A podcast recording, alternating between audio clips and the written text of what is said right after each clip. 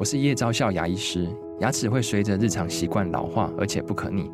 当珐琅质受损，牙齿结构会出现破裂，还有细微的小孔，导致我们牙齿变得又脆弱又敏感。这边我真心推荐贝欧尼修复牙膏，内含 BioHAP 成分，搭配正确的刷牙习惯，经科学实证，可在两周有效让牙齿再矿化，修复受损珐琅质的细微小孔。相关资讯及购买通路，请参考资讯栏连结。本节目由生鲜食材科技出品，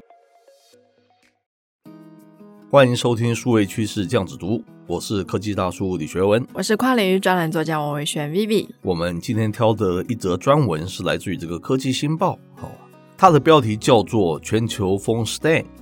那诺贝尔的得主说，这是等于埋下自我毁灭的种子啊，是不是打了很大的两个耳光？啪啪。好像在讲全球教育体系都错了。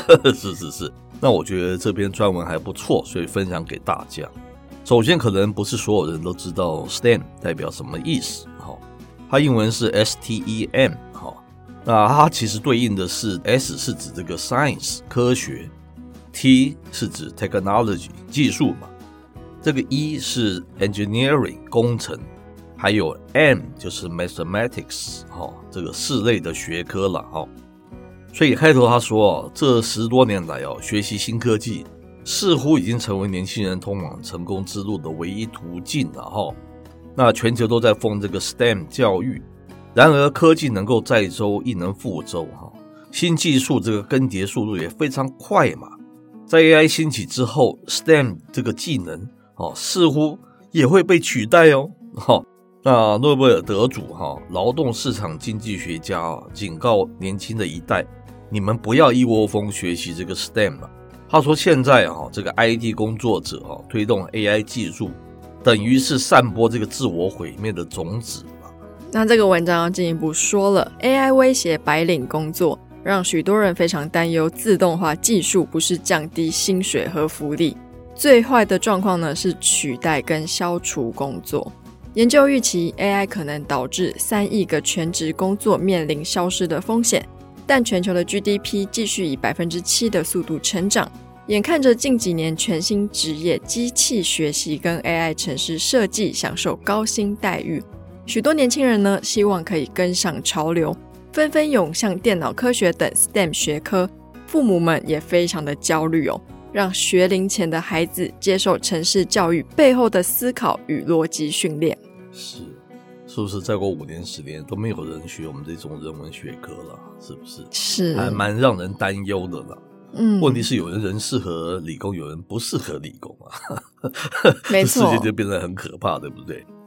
接着他说，这个诺贝尔得主啊，认为这是过头了嘛？哈，伦敦经济学院的经济学教授 Christopher，他虽然对这个 AI 哦，对这个就业市场的一个整体影响，他是持一个乐观的态度了。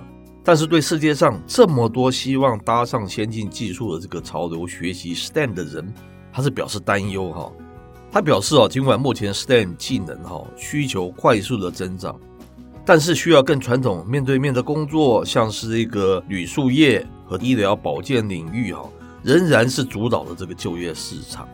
原因呢是科技创造的就业机会不够多哦。他说，现在需要的技能：收集数据、整理数据、开发数据，并用它来开发下一个阶段的 AI，或让 AI 更适用于工作的技术成熟后，现在这些技能都会变得过时。虽然呢，现阶段对这些工作的需求数量增加，但仍然没有达到所有 STEM 毕业生所需的数量哦。而且 AI 它会取代所有的技术工作，他直言了，对这些新 AI 技能的需求本身就蕴藏着自我毁灭的种子。是 AI 主导的世界最需要的是同理心和创造性的技能嘛？哦，所以他认为啊，从长远来看哦，管理啊、创造力啊和同理心技能，包括沟通啊、客服啊和医疗保健啊，可能仍会保持很高的需求了哈。因为他们不容易被这个科技取代嘛。那这位经济学教授呢，他也强调个人关怀、沟通跟良好的社会关系在未来就业市场中的价值。这些技能是教学、护理和咨询等职业的核心哦。AI 很难复制，由 AI 主导的世界，这些职业需求可能大增，且未来这些工作的价值不可同日而语。是他呼吁啊，现阶段需要采取平衡的教育和职业的规划的方法。虽然 STEM 不容忽视了，但是也需要同样的重视和培养展现人性的一些软技能，包括创造力、同理心和社交技能。好。面对日益自动化的世界，这些技能才能提供安全感。那未来在 AI 主导就业市场之后，一个繁荣且平衡的就业市场将以人为本的技能为科技技能的补充。这个新时代，连接、同理心跟创造能力，可能才是最重要的差异化元素。是，那可以大叔看到这边，我其实感触还蛮深的。这些讲的都是一个。非常漂亮的一个理论，对不对？嗯。可是人家会拿你的 coding 的能力，还是你写程式的这方面的能力，给你可能年薪一千万、两千万、三千万这样子的一个高薪。但是你展现一个高创造力、同理心和社交技能，他如何去把它 measure，然后提供给他非常好的薪水？简单来讲啊，为什么大家要去冲向这边？就是那个薪水价差其实是太多太多了。要不是这样子，为什么大家？你们会放弃自己人文本身的一些特质或是一些条件，然后就硬凹特别去学一些像是我们讲 STEM 的一些东西，对不对？嗯，那就是他薪水太低，他没有办法好好的生活啊。那你就要问这个社会的这个薪资结构为什么今年会造成这么大的那个庞大的差异？我觉得那个才是重要的问题嘛。是。那你说什么创造力？我我也很有创造力啊，我有同理心、社交技能。那年终考绩的时候会不会因为这些 KPI 过？哦，加薪呃，比如说两成、三成、四成啊，并不会这样嘛。所以这些感觉起来还是一种比较呼吁的那种感觉，是不是？没错，因为其实台湾现在整体的就业结构也是哦，像前一阵子新冠疫情比较严重的时候，一些医护人员就有跳出来抗议嘛，因为他们超时工作，然后有低薪，然后被压榨，这也让很多护理师就决定要离职，不要继续待在这个体系。可是这个体系它其实运作就是劳力跟一些创造力跟他的同理心。那如果当今天以人为本的这些工作，它的待遇待遇远远不足于坐在办公室打 coding 的这些人，是那你说谁愿意去做那些以人为本的职业？所以，我们看到真正的问题在于，为什么这个酬劳会这么样的不均呢？嗯，我们知道，明明社会就需要不只是理工的人，还需要非常多文科或是其他领域的人，是。可是为什么你薪资呈现出来是这么大的一个反差？这整个我觉得不是只有台湾啊，全球都应该思考这样子的问题了。是不是有一种非常不公平？嗯、是不是有一种公平的手段，可以让这些人得志于社会？因为很多同理心，很多这些有创造力的人创造出来这么好的环境，才让你们这些做 coding 的人有这么样高的那个薪水。你是不是能把那个东西可以 feedback 给那些比较贫穷、生活比较辛苦，他们荣获有很好的创造力跟同理心，还有社交技巧？我觉得那个才是一个比较健康的社会嘛。否则他们薪水动不动就是你的什么百倍、千倍，怎么样？大家都想要去冲向那个领域，那社会就很不健康啊，这生态也很不健康啊，不是？不过我觉得这个结构是很难改，因为像我自己本身就是念生物科技出身嘛。嗯，其实我们大学硕士、博士的毕业起薪都是比文组学生来的高非常多。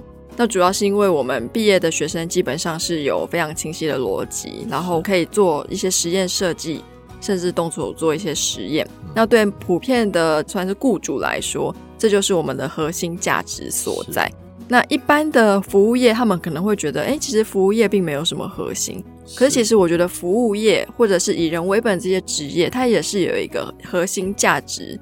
那这个价值并不是说哦，你不会做实验，所以你就比较不值钱。嗯，我觉得也不能用这样子来算是做一个衡量。嗯嗯。所以哦，突然想到最后，其实它就是跟国家主义有关，因为我们是处在资本主义嘛。嗯，资本主义就是你赚多钱就分配的多，偏偏就是这些理工的，他们是赚的最多的钱，什么半导体啊、晶片啊，对不对？那你们那些穷的不会赚钱，你就活该，对不对？感觉好像社会主义还比较好，还比较重视分配嘛，对不对？是不是这样子？的确啊，资本主义我没有办法硬管你了，说你们这些有钱的台积电人，这些做点高薪的人可以分一些钱给那些比较是有同理心的，然后他社交好的，然后什么什么的那些文科的学生。对不对？好像没有办法用这种手段。这样比起来，其实欧洲蛮多国家是走社会主义嘛，是就是他可能有非常高的赋税额，可是他们很多像医疗啊、教学啊、各式各样生活的一些钱已经包含在里面，是，所以基本上大家可以挪用的钱，其实它的 range 不会差异这么大。嗯、那因为之前有朋友刚好去丹麦还是冰岛，就跟我们分享那边一片欣欣向荣，一片和谐，大家非常的认真工作，可是他们也很少在加班，然后整个社会就是一片祥和，也不会有就是哎，我最低的薪资要调整多少啊？因为那个谁谁谁拿很多钱啊，嗯、这样比起来，好像要资本主义长久下来是。一个比较不健康的一个就业环境。这个就是也无庸我们赘言了啦，有很多书在讲这种资本主义已经走不下去的，它是一个堕落的资本主义，它讲的就是这个东西。是，好，那个贫富差距实在太大了，特别对这些文科的啊、创造的啊，这我们讲的都很好听，实际上他们就是过得很辛苦啊。是是是，难道对社会贡献就比你们这些人少吗？我不这样认为了哈。是，这是大家值得去思考的。所以只能请就是走在资本主义前端这些大企业们，可以回头，不管你是想要实践你的 SDGs，或者你的社会价值，可以多帮一些社会比较底层或是正在往上爬的这些人一把。是，是这样，社会平衡呢，对你们自己也比较好了。嗯，好，以上内容播到这边告一段落。我是科技大叔李学文，我是跨领域专栏作家王维轩 Vivi，我们下回见喽，拜拜。